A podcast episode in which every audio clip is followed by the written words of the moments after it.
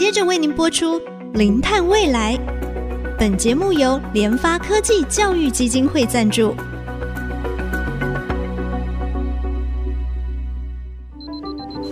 前瞻能源新方向，以科学与科技迈向近零碳排，智慧永续，与您一同开创零碳未来。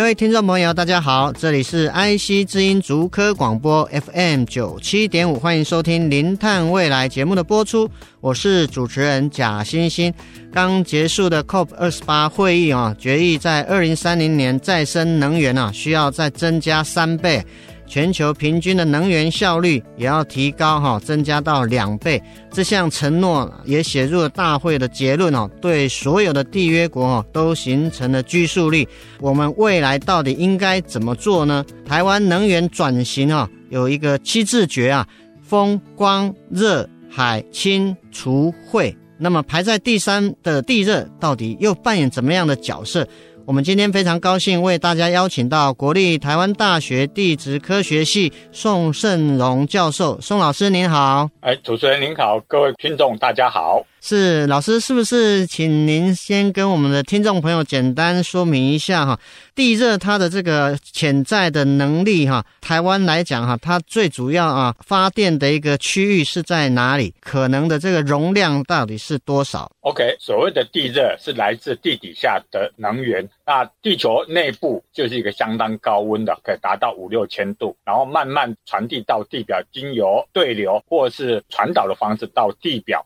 所以在地表，大家只要仔细去观察，在自然界有温泉、有喷气的地方，就表示地底下有多余的热量到达地表。所以台湾只要有温泉的地方，地底下就有地热的存在。可是这个温泉温度可能还不够，因为温泉最适合泡汤的温泉大概四十到四十五度，台湾大部分的温泉出来的地方是五六十度，虽然有的高达八九十度，可是这些。直接出来的可能它的量以及它的压力都还不够，所以我们需要往有温泉出来的地方往地下去钻，找到如果最好的哈，现在的地热发电虽然八十度就可以，一般是一百五十度以上啊，一百五十度上下啊就可以利用所谓的双循环系统去做发电。如果更高的温度出来以蒸汽为主了，我们用散发型的蒸汽机去做发电，所以。不同的温度有不同的发电效益。基本上，台湾有温泉的地方，例如北部大同火山群，是你到阳明山到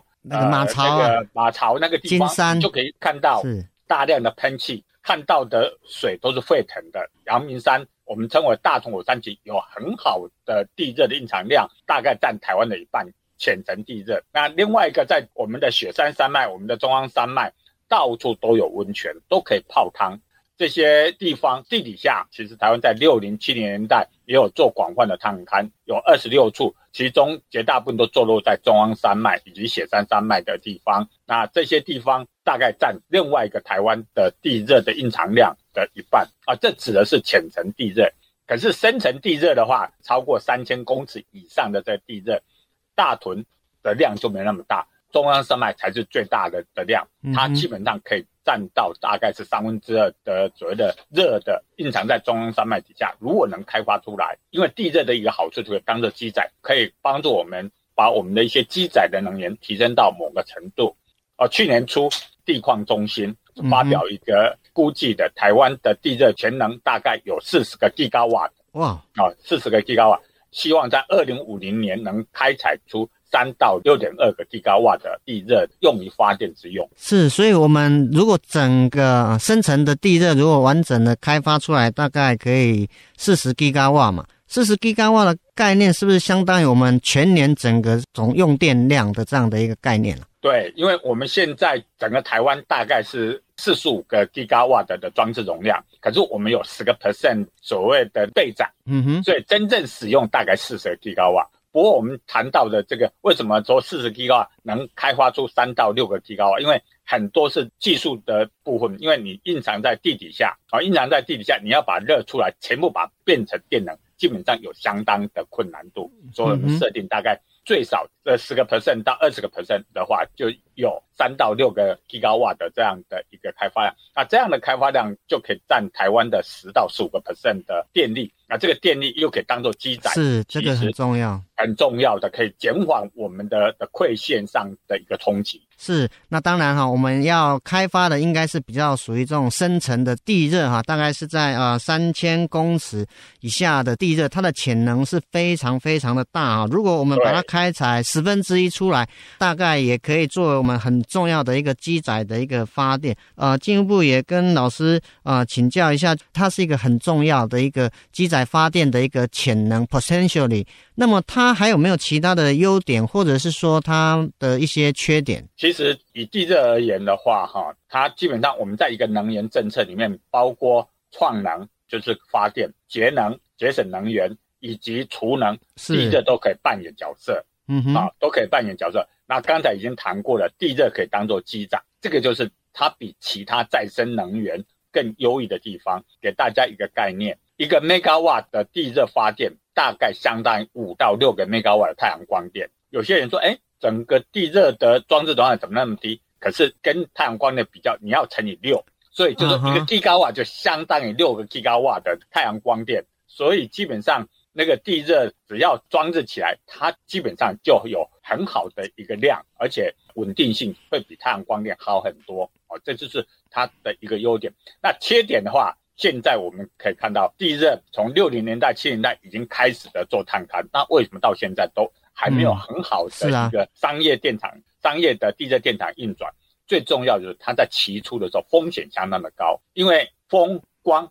在地表上都看得到，嗯，只要立这些所谓的太阳太阳光电板、能板或者是风机，就可以把电发出来。可是地热在地底下没有人看得到，是要用。比较专业的知识去做探勘，那探勘的过程中也不能保证百分之百都都能探勘得到，所以基本上在地热探勘的初期，它的风险达到九十个 percent，所以我们基本上在前几年地热的一个场域的开发里面，要花费两到三年去验证，我们叫 feasibility 可行性评估。如果这个可行性评估通过以后，它的风险会降低变成十到二十 percent，那时候才是真正地热建厂以及发电的时间点。老师，我稍微问一个简单的问题：为什么就是刚才您提到，就是地热发电大概相当于大概乘以五到六的风电或太阳能光电？太阳光电、风电大概两到三倍。风电能那太阳能最主要是不是因为因太阳不是二十四小时发电？没有错，我们主要的参考的依据就是。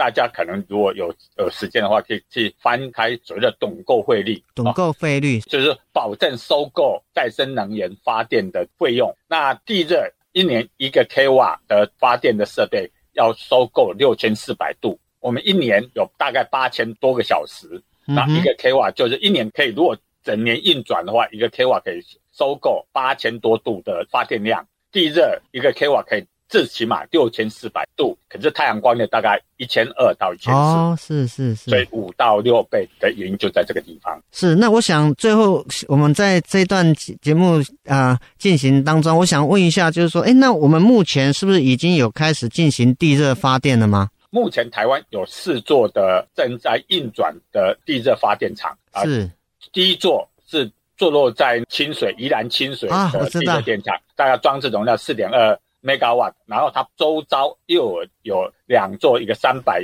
一个两百，整个有五百，所以加起来大概是四点七个 megawatt 的地热电厂。哦，然后第、嗯、第二座是在金轮，台东的金轮。台东，哎，台东金轮现在大概是五百个 k 瓦啊。那第三座是大概去年十月啊，在仁泽由台电公司主导的，大概是零点八个 megawatt 的地热电厂。去年开始运转，去年的十月，另外一座地热电厂大概一个 megawatt 的哈，一个 megawatt 在大同火山群啊，就是天籁后面的四黄坪啊，四黄坪是台湾第一座火山型的地热发电厂。这一座如果能稳定的持续的运转，对台湾在浅层地热面蕴藏量最丰富的大同火山群是一个很好的示范效果。是，我想哈，我们啊、节目先进行到这边哈，稍后我们再回到《零碳未来》节目的现场。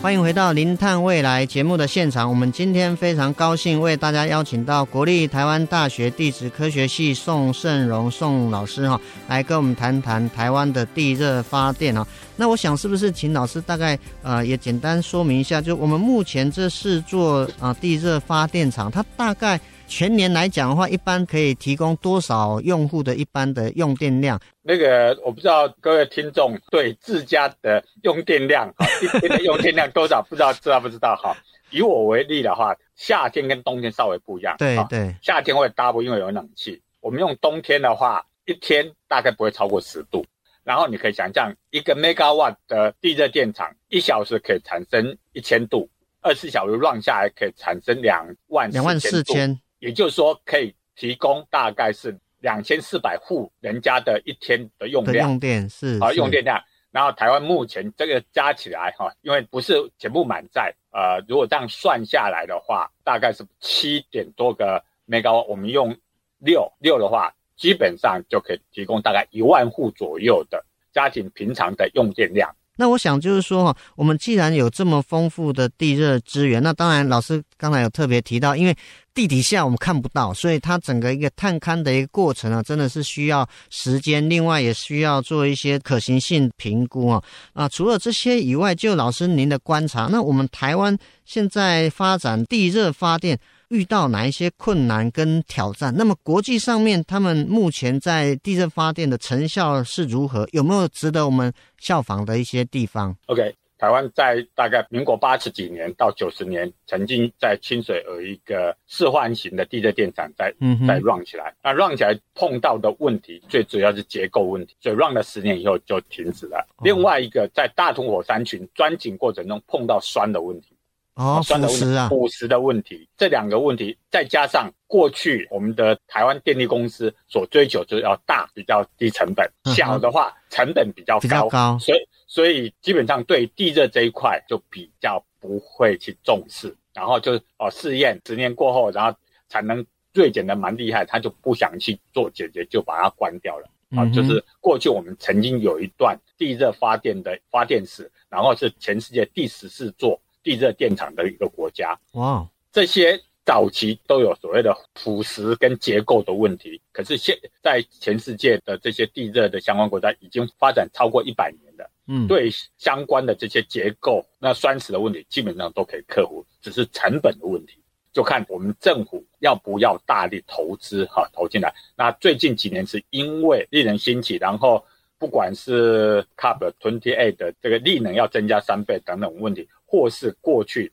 那 RE 一百以及二零五零近邻的这些提出力能再被重视，所以我们就要去注重去开发我们的力能这相关的这些，把它转变成可以发电的，然后来把碳减低到最低的状态。所以过去主要的问题在在这个地方，那现在碰到问题反而是土地的问题，因为台湾地小人稠。尤其这个地热大部分都隐藏在偏远的山区，对，都在原住民保护区内。然后原住民保护区内，我们去跟他接触过后，原住民对汉人基本上有一点不信任。好，过去他们有一些不好的经验，所以怎么样去哎去沟通说服？因为它是可以共存共荣，而不是又要去掠夺他们的土地的问题。嗯嗯嗯，是，所以在这个相关的法令的制定的时候。就要去制定一个共荣共存的一个开发策略，让原住民感受到这个是对我们国家有利的，而且不是来掠夺，而是大家大家一起来所谓的开发这一块绿电这一块，而让我们的绿电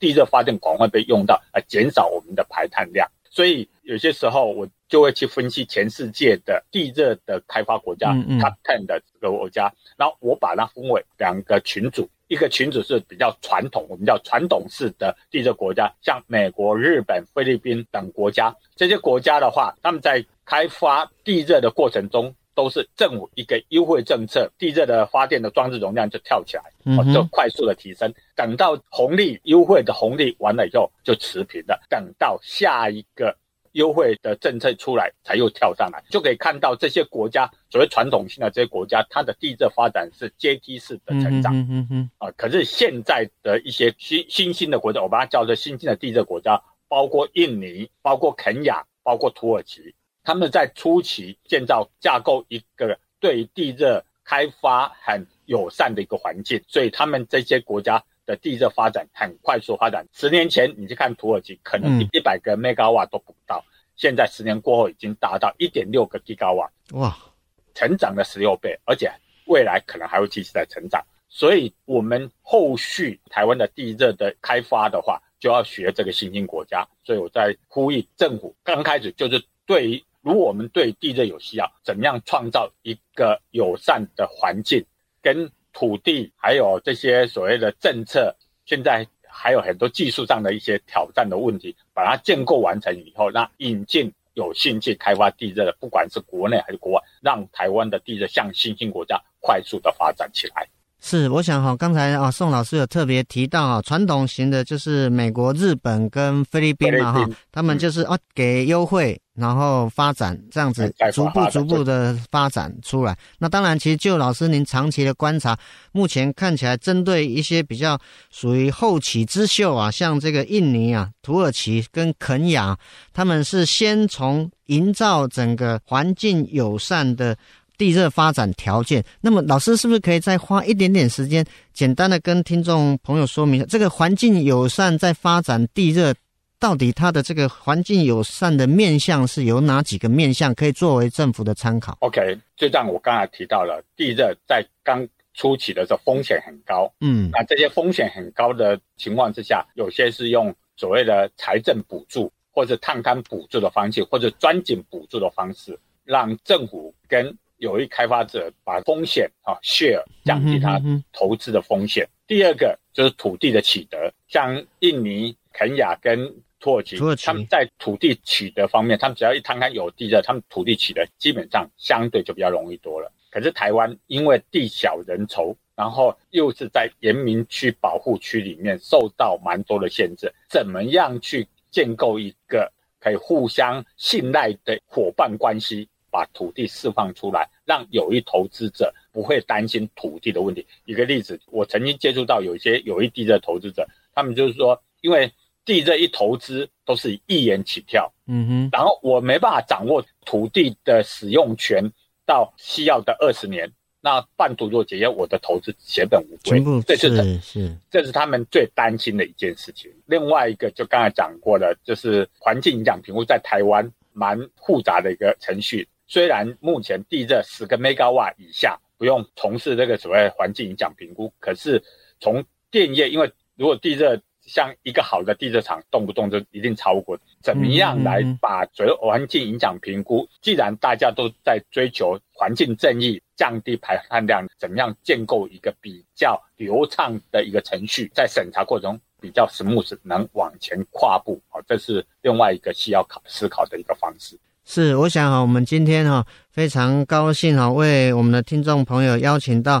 台湾大学的地质科学系宋胜荣宋老师啊，宋老师其实长期非常关注在台湾整个地热发电趋势哈。那从宋老师刚才的分享可以看到，怎么样营造一个。友善环境的地热开发，哈，是我们政府首要之务。那当然，透过一些财务降低啊，厂商投入的一些风险。另外呢，在土地的取得，看起来应该也是牵涉到跨部会的一个处理啊。不管是主管能源绿能的这个经济部啊，或者是说我们环境部啊，以及我们啊，应该是原民会。啊，等等啊，三方哈、怎么样一起在全球再生能源的一个发展，在增加三倍的这样的一个趋势之下，其实台湾哈、地热发电这一块啊是不能少的哈、我们在这一块还是有很多障碍哈、需要一一的排除。那当然，我觉得刚才宋老师特别提到，确实在整个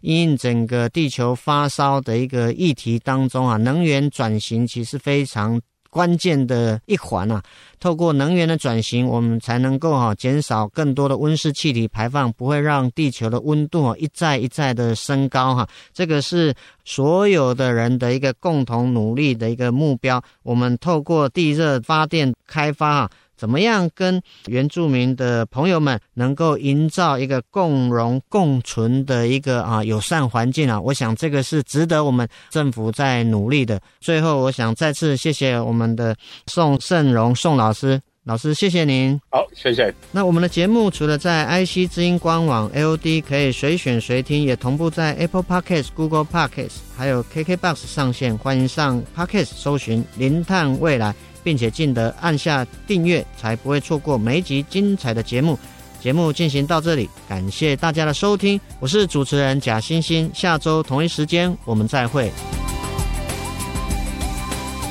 本节目由联发科技教育基金会赞助播出。联发科技教育基金会邀您一起响应近零碳排，以知识驱动更好的未来。